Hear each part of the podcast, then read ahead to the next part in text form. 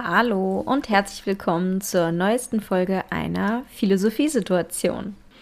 Bevor wir gleich ins Thema reinstarten, möchte ich an dieser Stelle eine eindeutige Content- und Triggerwarnung aussprechen. Es wird in dieser Folge um sexualisierte Gewalt gehen und das auch nicht nur an einigen Stellen, sondern über die gesamte Episode hinweg. Wen das Thema also triggert, dem rate ich hier sehr eindringlich abzuschalten. Das heutige Thema sind Vergewaltigungsmythen. Das ist nicht nur ein philosophisches Thema, aber ich werde es primär philosophisch beleuchten.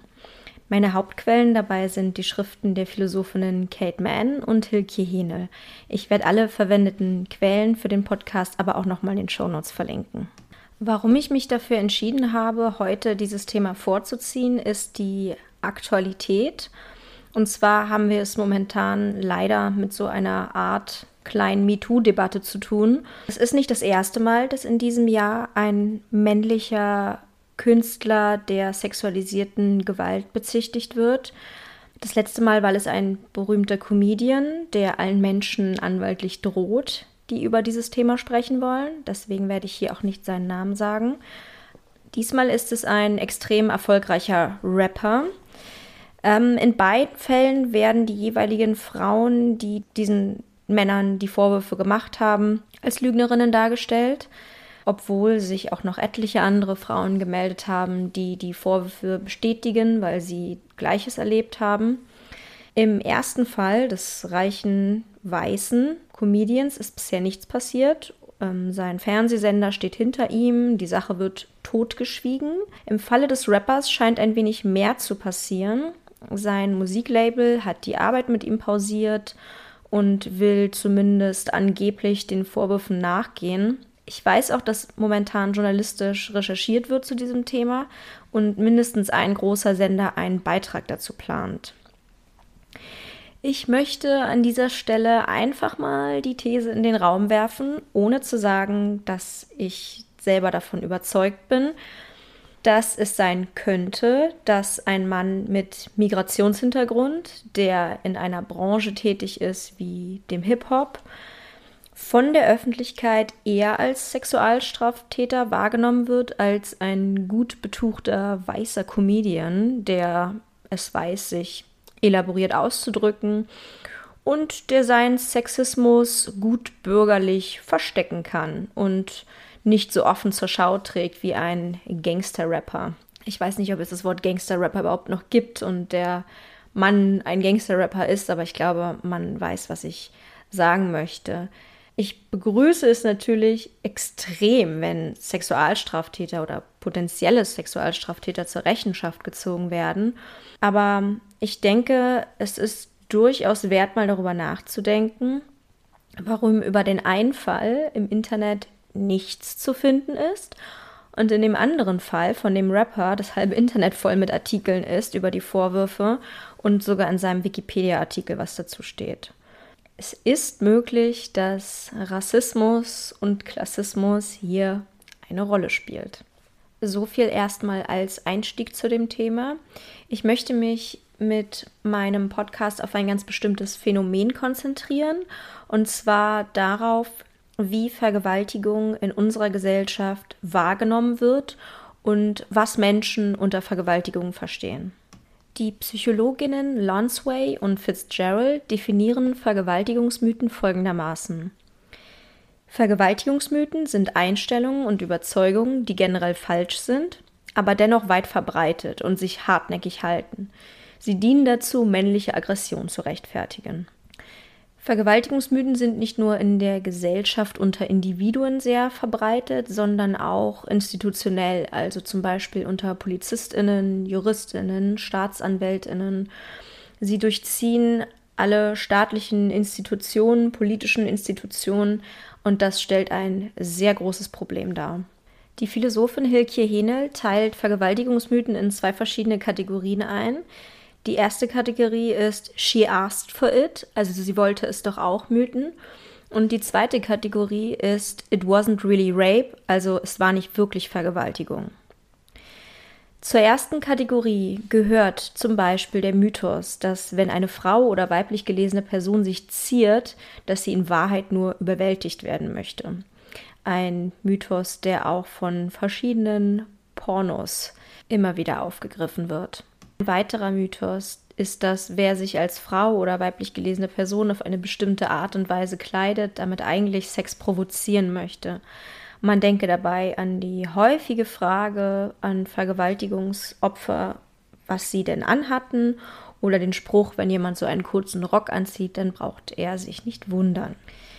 Ein weiterer Mythos ist, dass Frauen es eigentlich doch wollten, sonst hätten sie sich nicht mit Männern getroffen oder so viel getrunken dabei. Weiterhin, dass Frauen und weiblich gelesene Personen es wollten, wenn sie sich nicht körperlich gewehrt haben oder nicht noch doller körperlich gewehrt haben. Dann, dass eine Frau oder weiblich gelesene Person ein emotionales Wrack sein muss nach einer sexualisierten ähm, Gewalttat. Also, dass die Opfer generell hysterisch sind, nur heulen, sich emotional total aufgewühlt fühlen, dass sie irrational sind. Man merkt, dass ihnen hiermit auch eigentlich ihre Agency abgesprochen wird. Ein weiterer Mythos ist, dass Frauen und weiblich gelesene Personen ständig lügen, was Vergewaltigungen angeht. Also viele Leute denken, dass die Anzahl der Falschaussagen extrem hoch ist, was nicht stimmt. Man kann Falschaussagen tatsächlich nur schätzen, weil die Dunkelziffer eben auch so hoch ist von Vergewaltigung insgesamt. Die meisten Schätzungen gehen jedoch von einer Quote von zwei bis acht Prozent aus, auf jeden Fall im einstelligen Bereich und nicht viel höher als bei anderen Straftaten auch. Noch ein Mythos ist, dass nur normschöne, junge, weiße, schlanke Cis-Frauen vergewaltigt werden können und dass SexarbeiterInnen nicht vergewaltigt werden können. In der Kategorie It wasn't really rape ist ein Mythos, wenn einmal die Zustimmung gegeben worden ist, kann man diese nicht mehr zurückziehen. Ein weiterer, dass Vergewaltigung immer körperliche Gewalt beinhaltet, dass Vergewaltiger nur People of Color und Ausländer sind. Insgesamt die Annahme, dass Vergewaltiger so etwas wie Monster sind, pathologisch, psychisch gestört, in jedem Fall nicht sozial eingebettet, nicht Teil einer liebenden Familie, in einer Beziehung lebend, verheiratet und so weiter. Also viele gehen davon aus, dass Vergewaltiger so eine Art Eremit ist, der in irgendeiner Höhle hockt und auf seine Opfer wartet und nicht ein normaler, netter Mensch. Ein weiterer Mythos ist, dass man nicht von jemandem vergewaltigt werden kann, mit dem man schon einmal Sex hatte und das geht quasi fließend über in die nächste Annahme.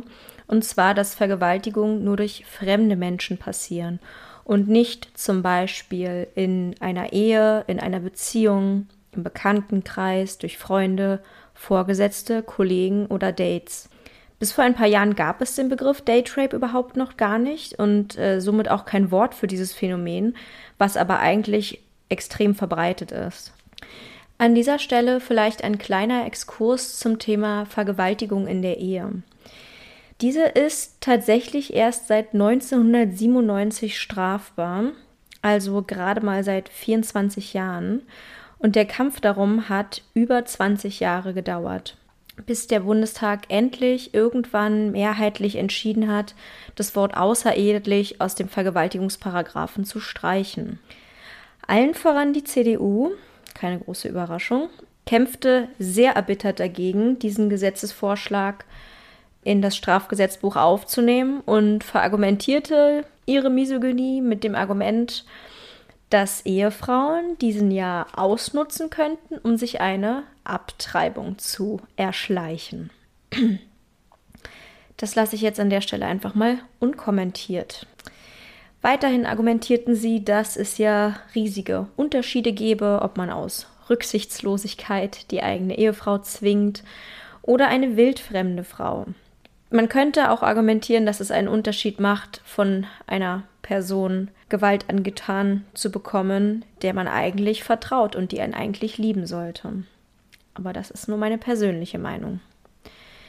Es gibt ein sehr bekanntes Video, in dem die Entwicklung dieser ganzen Debatte anhand von TV-Ausschnitten zusammengefasst wurde. Und in diesem sieht man, wie im Bundestag die Grünen-Politikerin Petra Kelly 83 die Mitglieder des Bundestages fragt, ob diese dafür seien, das Verbot der Vergewaltigung in der Ehe mit in das Strafgesetzbuch aufzunehmen. Und der FDP-Politiker Detlef Kleinert lachend Nein darauf antwortet und um ihn herum sämtliche männliche weiße Politiker ebenfalls herzhaft lachen. Ich betone das so, weil ich dieses Bild dieser hyperprivilegierten, reichen weißen Männer, wie sie da sitzen und die Vorstellung so lächerlich finden, extrem sinnbildlich finde für das Patriarchat. Es lohnt sich wirklich mal, sich dieses Video anzugucken. Es wird einem auch ein bisschen schlecht, auch wenn es gut endet, sozusagen. Einfach weil man das Gefühl hat, man möchte da manchen Leuten einen reinhauen. Nicht vergessen sollten wir an dieser Stelle auch, dass in der Abstimmung, ob Vergewaltigung in der Ehe strafbar sein sollte, Horst Seehofer und Friedrich Merz dagegen stimmten, was die beiden für mich persönlich auf ewig zu persona non grata macht. Ja, diese Liste von Vergewaltigungsmythen ist natürlich nicht vollständig. Aber ich denke, man versteht bis hierhin ganz gut, was die Probleme sind und in welche Richtung das Ganze geht. Die Gründe für diese Mythen sind wahrscheinlich zum einen die gute alte Misogynie inklusive Himpathy. In der Kate Mann Folge sage ich dazu ausführlich, was es mit den beiden Begriffen auf sich hat.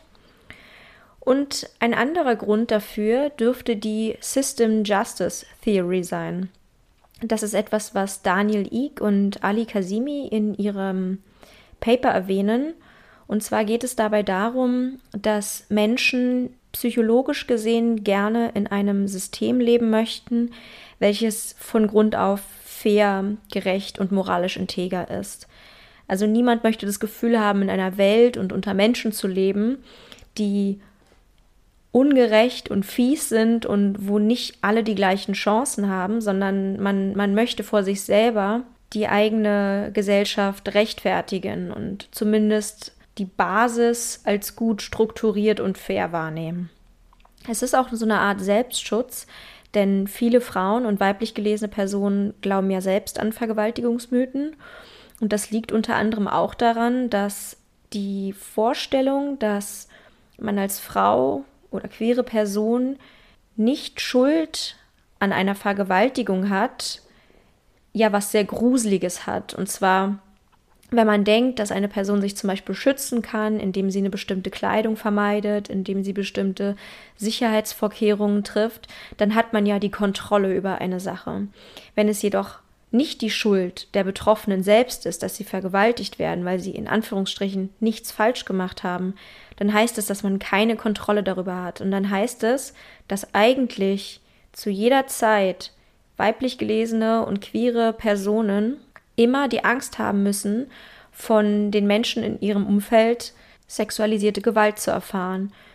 Von ihren Vorgesetzten, von ihren Partnern, von ihren Freunden, von ihren Dates. Und diese Vorstellung ist natürlich unfassbar gruselig.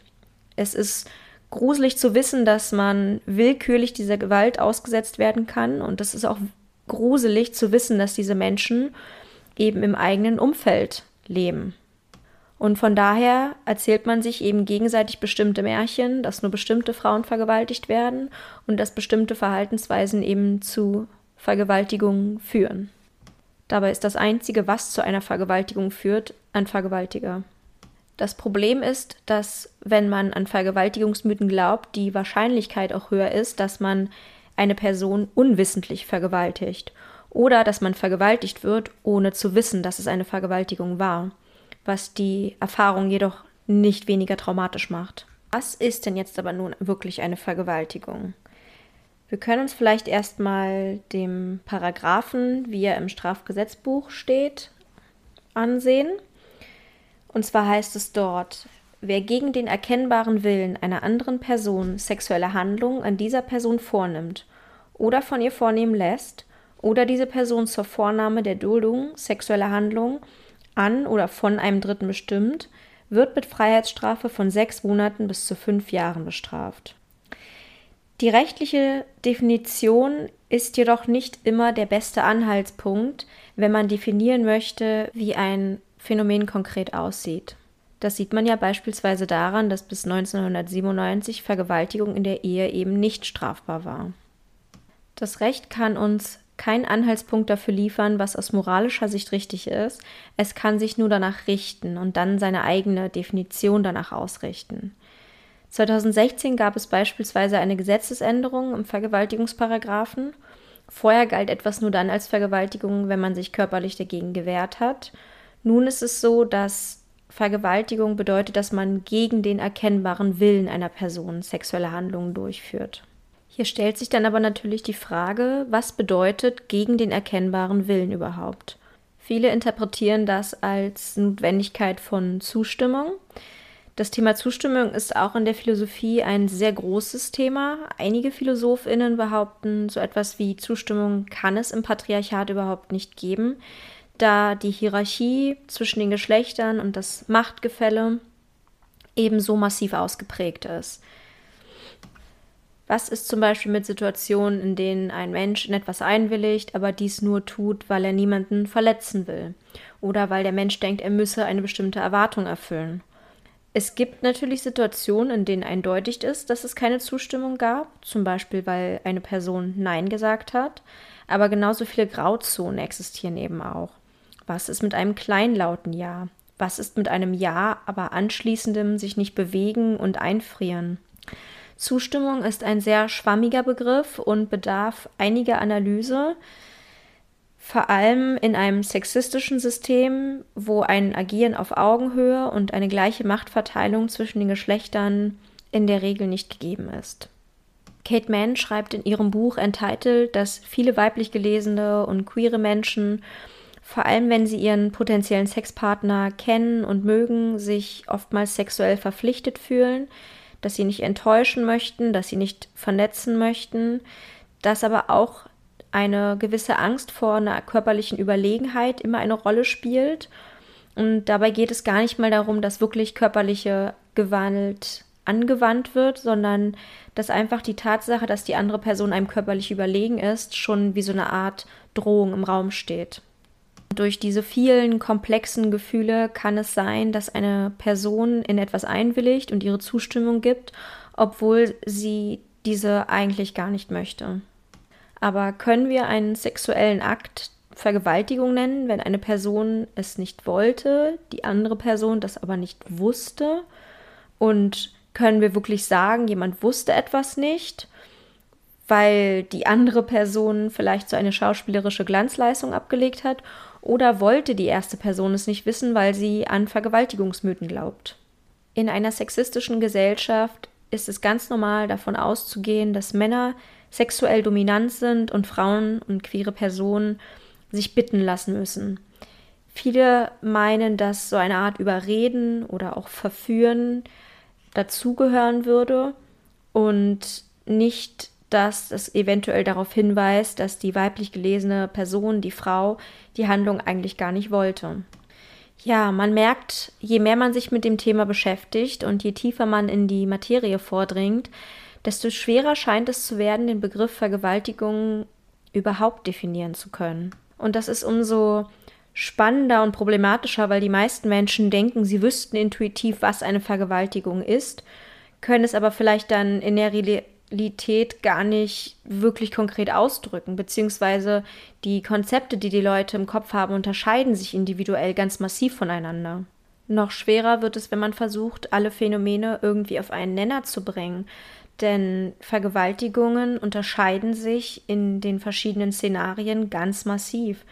Es gibt Vergewaltigungen, in denen gibt es kein weibliches Opfer. Es gibt solche, wo keine sexuelle Penetration passiert. Es gibt welche, wo es keine Machthierarchien gibt, solche, in der keine körperliche Gewalt angewandt wird und so weiter. Hilke Henel schlägt in ihrem Buch What is Rape eine Definition vor, die so flexibel ist, dass man sie auf verschiedenste Phänomene anwenden kann, ohne dabei aber den Kern der Sache zu ignorieren. Es handelt sich dabei um eine Clusterdefinition, die beinhaltet zehn Kriterien, welche danach beurteilt werden, ob und zu welchem Maße sie zutreffen. Das heißt, die Kriterien können gar nicht zutreffen, zu einem Teil zutreffen oder maximal zutreffen. Zu Schlussfolgern, dass ein Szenario wirklich eine Vergewaltigung war, bedeutet nicht, dass jedes Kriterium zutreffen muss und es bedeutet auch nicht, dass die Kriterien zum Maximum zutreffen müssen. Aber je mehr Kriterien zutreffen und je stärker sie zutreffen, desto höher ist die Wahrscheinlichkeit, dass es sich um eine Vergewaltigung gehandelt hat. Ich lese jetzt einmal alle zehn Kriterien vor und werde danach dann erklären, was genau damit gemeint ist. Nummer 1. Sexuelle Aktivität. 2. Gewalt. 3. Hilfsmittel zum körperlichen Zwang. 4. Hilfsmittel zum psychischen Zwang. 5. Fähigkeit, Widerstand leisten zu können. 6. Mangel an Zustimmung. 7. Möglichkeit, Zustimmung zu geben. 8. In einer Beziehung stehend. 9. Kontext. 10. Geschlechterungerechtigkeit und Heteronormativität. Ich werde jetzt nicht auf jedes Kriterium einzeln eingehen, aber mir einige raussuchen und anhand von denen erklären, was damit gemeint ist. Also, das erste Kriterium ist sexuelle Aktivität. Und das reicht vom einen Extrem, sexuelle Penetration, bis zum anderen Extrem, keine körperliche Berührung. Wenn wir eine Situation haben, in der sexuelle Penetration stattgefunden hat, könnte man sagen, dass die Wahrscheinlichkeit, dass es sich um eine Vergewaltigung handelt, höher ist, als wenn gar keine körperliche Berührung stattgefunden hat. Das bedeutet jedoch nicht, dass eine sexuelle Penetration notwendig ist und genauso wenig ist sie auch hinreichend. Das heißt, wir können nicht sagen, wenn es eine sexuelle Penetration gab, dann ist es immer eine Vergewaltigung gewesen. Das nächste Kriterium ist Gewalt. Das eine Extrem davon ist komplette Brutalität, das andere Extrem ist gar keine Gewalt. Man kann sagen, dass eine Situation, in der es massive Brutalität gegeben hat, die Wahrscheinlichkeit erhöht, dass eine Vergewaltigung stattgefunden hat. Das bedeutet jedoch nicht, dass, wenn keine Gewalt stattgefunden hat, dass wir es mit keiner Vergewaltigung zu tun haben. Ein anderes Kriterium in einer Beziehung stehend. Das reicht von dem einen Extrem komplette Abhängigkeit bis zum anderen Extrem komplette Unabhängigkeit. Das ist natürlich relevant in Situationen, wo wir es mit sexuellen Handlungen zum Beispiel zwischen Vorgesetzten und Angestellten zu tun haben. Denn es kann eine Vergewaltigung zum Beispiel stattfinden durch einen Chef und obwohl keine körperliche Gewalt angewandt wurde, ist eben diese Abhängigkeitsbeziehung sehr relevant und gibt uns eine größere Wahrscheinlichkeit, dass wir es mit einer Vergewaltigung zu tun haben, als wenn eine Person komplett unabhängig gewesen wäre. Mit Abhängigkeit ist gemeint, dass man gegebenenfalls den Job verliert, finanziell ruiniert ist und so weiter, wenn man die andere Person sexuell enttäuscht. So, das heißt, wir haben also zehn verschiedene Kriterien, die wir auf eine Situation anwenden können, um dann die Wahrscheinlichkeit zu ermitteln, ob es sich um eine Vergewaltigung gehalten hat oder nicht. Das ist eine sehr komplexe Definition, die einiges an Wissen über die Situation voraussetzt und die weiterhin ziemlich viel Vertrauen in die betroffenen Personen voraussetzt, allen voran in das Opfer der sexualisierten Gewalt weil das keine rein positivistische Analyse ist, was ist genau passiert, dies und jenes war vorhanden, was lag im Raum, sondern es geht um mentale Zustände auch zu einem großen Teil.